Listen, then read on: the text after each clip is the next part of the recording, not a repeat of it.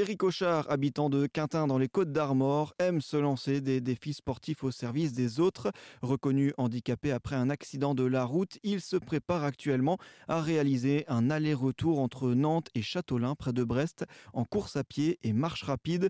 800 km d'efforts qu'il va parcourir pour collecter des fonds afin de financer un chien d'assistance pour personnes en situation de handicap au profit de l'association Handi Chien. Il nous raconte. Et étant handicapé parce que je suis un accidenté de la route, j'ai eu un accident à l'âge de 7 ans de camion et j'ai eu des grosses séquelles, donc deux fractures de la colonne vertébrale, j'ai eu un traumatisme crânien, enfin j'ai eu plein de choses liées à cet accident et aujourd'hui j'en souffre beaucoup et je veux prouver aux gens qu'on est capable de faire des choses un peu extraordinaires physiquement.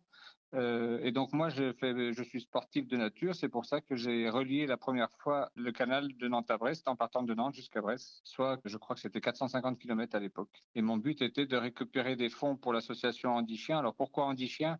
Donc je tracte une charrette qui fait 40 kilos parce que je n'ai pas le droit de porter sur mon dos, étant donné que j'ai des problèmes dorsaux forcément.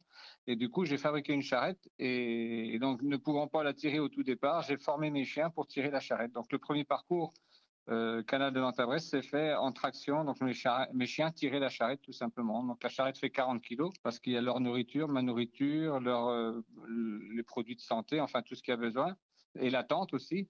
Et donc, euh, bah, est venu se greffer l'association Andy Chien parce que ben, je travaille à Quintin et l'association Andy Chien est de Quintin. Et je, joins l'utile à l'agréable en faisant ce que j'aime, c'est-à-dire courir et marcher et en essayant de récupérer des fonds pour l'association Andy Chien. Plus déterminé que jamais, il partira le 9 avril prochain depuis la mairie de Nantes, toujours accompagné de l'un de ses chiens.